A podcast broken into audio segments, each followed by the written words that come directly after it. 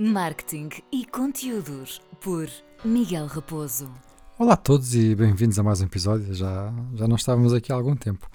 Uh, que o tempo, falando de tempo, não é.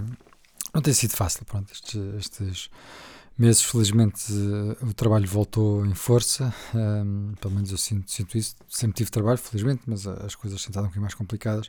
E. Um, e confesso aqui um, bocadinho, um pequeno desabafo. Pronto, eu, vou, eu vou partilhando muito conteúdo uh, regular, quase todos os dias no, no meu Instagram. Por isso, quem me seguir pelo Instagram também vai acompanhando e percebendo um bocadinho o que é que as, como é que as coisas estão. Uh, mas confesso que às vezes é um bocadinho frustrante um, gravar este conteúdo e depois não ter o feedback que eu acho que este conteúdo merece.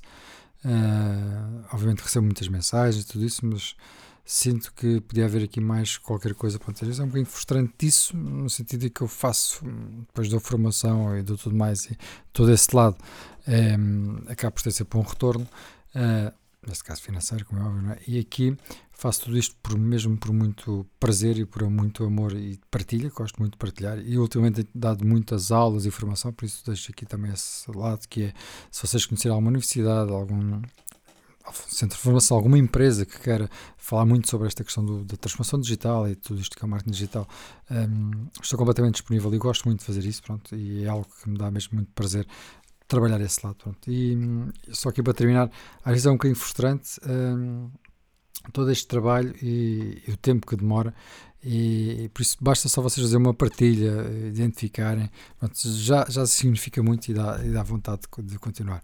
Eu hoje estive num evento que que recebi muito carinho e, e tive pessoas a fazer 200, 300 km para estarem lá uh, e dizer que ouvem os meus podcasts todos os dias, por isso é, é incrível. Pronto, e, então dê-me vontade, assim, vamos lá gravar mais um. Uh, e a ideia de hoje, o podcast hoje é falar aqui um bocadinho de. É, teve, teve muito com a questão da, da, da, da da publicidade tem muito a ver com, e até dei aqui um bocadinho um título a brincar, tenho Instagram logo existe, que é exatamente, eh, porque o código da publicidade já existe desde 2015, ou seja, mais ou menos há 7 anos, e obriga os criadores de conteúdos a identificarem como publicidade o conteúdo em troca de uma conta de partida financeira ou, ou mesmo material. Este aqui este é um tema que suscita, diversas questões, pronto, já sabemos. Uh, eu trabalho diariamente com criadores de conteúdo e presencio muitas vezes este dilema, que é entre o conteúdo que é genuíno, os artigos são baseados, muitos colocam uh, hashtags e identificam marcas quando na realidade não estão a ser pagos por isso, nem sequer as receberam, pagaram, compraram, mas colocam no sentido de quererem aparecer.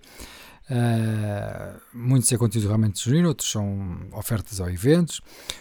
a rentabilização é, é, é efetivamente um fator aqui muito complexo, por um lado, eu vou falar nisso no outro episódio, porque que eu acho que as marcas estão a trabalhar muito mal, os influenciadores estão a trabalhar muito mal a marketing de influência.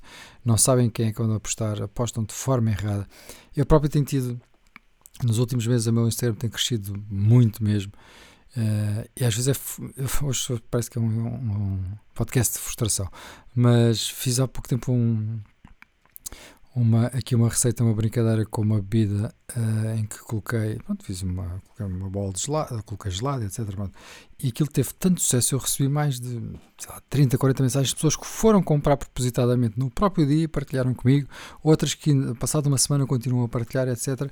E, e sei que aquilo chegou, uh, o conteúdo chegou à marca, pronto, a marca, eu nem sequer sabia que aquela marca era relativamente conhecida, pronto, e a marca viu aquilo Uh, e veio comentar uh, e eu até perguntei, pronto, já que isto está a ter tanto sucesso, as pessoas estão a pedir tantas receitas, por que não? Coloquei-me do lado do criador de conteúdo, agência, por que não fazemos qualquer coisa? Ah, não, não temos, não temos interesse nenhum em, fazer isso. Eu assim, mas tem muitas pessoas a pedirem para fazer receitas. Não, mas não temos interesse nenhum. E esta é a frustração. Eu disse, então, mas espera aí, porquê é que eu vou continuar a fazer alguma coisa? Uh, a dar publicidade, as pessoas vão comprar coisas e depois a resposta que eu tenho é não tenho interesse em fazer parcerias. Tudo não tem interesse, não, não fazemos. E, só que isto depois nos motiva um bocadinho. Mas, pronto, mas vamos voltar aqui ao tema mais aqui de, de, realmente desta parte da rentabilização, não é? Uh, ainda há pouco tempo tive uma reunião com uma, uma das maiores plataformas de criadores de conteúdos portugueses que partilhavam comigo também que é, depois tem um outro lado que é muitos criadores de conteúdo criam contas ou têm meia dúzia de seguidores e há pouco tempo e já querem ganhar dinheiro, não é? porque fazer um Instagram é fácil, difícil é manter a qualidade, a preocupação por cada detalhe e a consistência que isso vai durar anos. Não é? os, bons, os bons criadores de conteúdo existem Existem muitos em Portugal, não é? Uh, só que todos eles demoraram muito tempo a conquistar a audiência. Obviamente que há casos, há exceções, há muitos deles conseguem isso de uma forma muito mais rápida, mas os bons, e que eu reconheço como bons, uh, existem, uh, têm um, um, trabalho gigante. E diariamente para fazer conteúdos as coisas demoram mesmo muito tempo. sei lá, um Instagram de culinária, que é uma área que agora, agora tenho gostado bastante. Obriguei realmente a um esforço muito grande a tirar boas fotos, um Instagram de moda. eu vejo isso pelo Instagram da, da minha mulher, que demora muito tempo a fazer os reels, ela faz reels incríveis uh, relativamente à moda, demora mesmo muito tempo uh, e investe muito dinheiro, porque precisa ter sempre alguém também a ajudá-la. Um, e depois as marcas não olham para aquilo uh, da forma que eu acho que deviam olhar. Por isso o Instagram é uma ferramenta incrível tem um poder de alcance incrível, converte de uma forma incrível, mas tem que ser pensado tem que ser trabalhado, porque muitas vezes, até porque a própria lei da publicidade, é isto que a gente hoje aqui acaba por estar a falar, uh, faz com que quando se fala de publicidade, mesmo que seja uma oferta, tem que haver ali uma indicação. Uh, e eu conheço muitos criadores de conteúdos que felizmente seguem esta regra e que, que sabem que, que, tem que se manter uh, tudo isto bem explícito e claro, mas nem sequer vou falar de nomes porque os bons não precisam de nomes, mas uh, também existem muitos que o trabalho, como eu sinto muito isso, que o trabalho não é reconhecido, não é? Que, que os conteúdos são bons, têm a mesma qualidade, mas só vemos as marcas grandes a patrocinarem sempre os mesmos criadores de conteúdo. Um, é, é, natural um, é natural um Instagram uh, receber um Instagram a receber um criador de conteúdo receber ofertas um, só não é natural alguém criar um Instagram para receber ofertas. Pronto. Mas esta é a realidade que cada vez acontece mais. É que criadores de conteúdo, seja de moda, culinária, o que for, lutam por ofertas, por convites de eventos. Felizmente isto também está a mudar um bocadinho, porque ir a um evento é caro. Marcar a presença é caro, gasta-se dinheiro. E nota-se claramente cada vez se vê criadores de conteúdo em eventos bem mais. Já não são os mesmos, quem, tem, quem lutou muito e tem notoriedade já não vai assim tão facilmente ao evento, já não aceita tão facilmente um jantar ou um almoço, porque sabe que isso deu muito trabalho para chegar àquele ponto. Por isso nota-se cada vez mais que os eventos são dirigidos para uma geração muito nova que não tem a força do, dos grandes. Uh, e às vezes chega a ser desesperante ver um bocadinho a figura que alguns fazem lá e, para, para, tirar a sua foto e para aparecerem, pronto, mas, mas enfim, mas as coisas são um bocadinho assim. Pronto, a minha posição uh, não, é, não é de forma nenhuma uh, radical. Considero perfeitamente um, um, um criador de conteúdo querer falar uh, com marcas uh, e, e, ter que falar com marcas com conteúdo pago, pronto, mas a maioria realmente não vai acontecendo. Uh, parece-me perfeitamente natural com, com uma conta de Instagram, por exemplo, de moda, de moda fala sobre as suas escolhas, as suas marcas de eleição, até aí não há problema nenhum. O caso ganha outra dimensão, quando os próprios criadores de conteúdo procuram as marcas em troca de produtos. É que as coisas começam a mudar muito. Os criadores de conteúdo trabalham nesta área há muitos anos, não merecem este tipo de tratamento, é desvirtuar por completo o conceito de um criador de conteúdo. Infelizmente, há muitas marcas que pactuam com isto e, e muitas vezes algumas agências tem assim um trabalho hum, acaba por ser facilitado, não é? Um, e, e, o que, mas ainda há mais do que isso, não? É? o que diria preocupar os criadores de conteúdo, marcas, agências, quem trabalha neste território, é que é a falta de acompanhamento, o follow-up, a, garantia que isto tudo vai funcionar.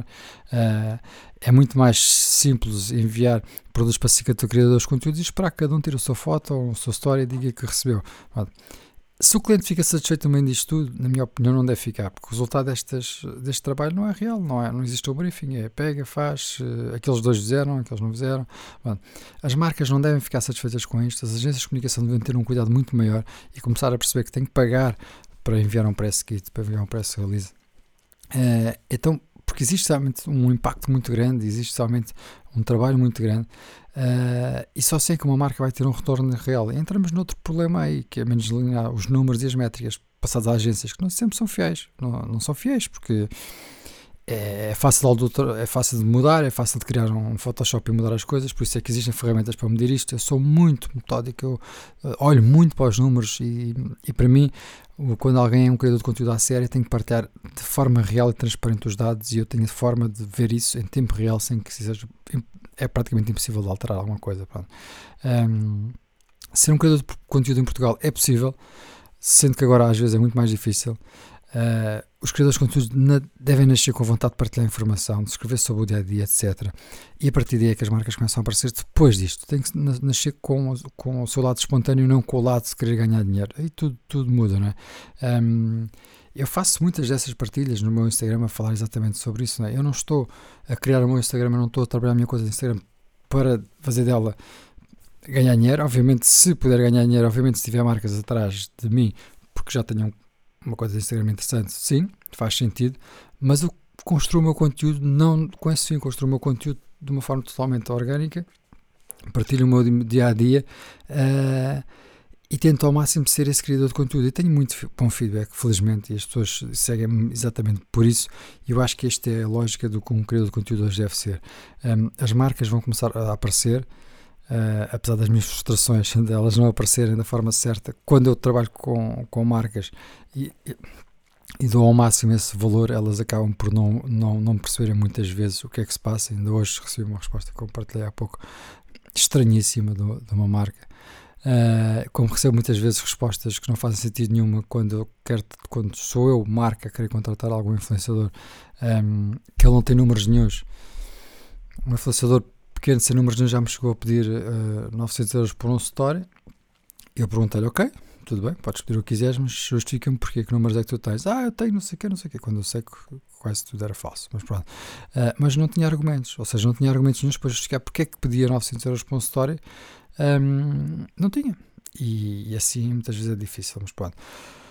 O, hoje foi aqui sim uma espécie de desabafo sobre todo este lado de publicidade, conteúdos, obrigação. É, pronto, fazendo aqui um resumo, qualquer partilha que envolva uma oferta ou presença de um evento ou alguma coisa paga, deve haver uma indicação que é oferta, parceria, pago. Parceria, a palavra parceria só deve ser utilizada se não houver dinheiro. Quando há dinheiro, há muitas pessoas que também fazem esse erro, colocam a palavra parceria mas na verdade foram pagas. Quando são pagas, não é parceria, é publicidade.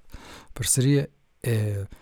Eu recebo, recebo aqui umas embalagens de queijo, é uma parceria e partilho. É dizer, parceria, porque recebi queijo de oferta. Se receber os queijos e me pagarem para falar sobre eles, já é publicidade. Uh, é essa a diferença entre parceria e. Ou então podemos colocar oferta, pronto se colocarmos oferta, tudo bem. mas normalmente a oferta é, é uma coisa espontânea, é uma coisa que acontece uma, duas, três vezes. Né? Vou ver um, um, filme, é uma oferta. Vou a um restaurante, é uma oferta. Não é uma parceria, é uma oferta. Porque eu não vou voltar àquele restaurante uh, normalmente. Por isso, há aqui estas três palavras: parceria, oferta e publicidade, que tem que ter muito cuidado com a forma como fala. Desde que uma delas apareça, já estamos salvaguardados de alguma eventualidade, mas na realidade vamos ser um bocadinho mais transparentes e falar das coisas como devem ser. O episódio 2 fica por aqui. Muito obrigado. Não se esqueçam Vejam o meu Instagram, passem por lá, digam-me se gostaram do episódio. É muito importante este feedback e muito obrigado a todos.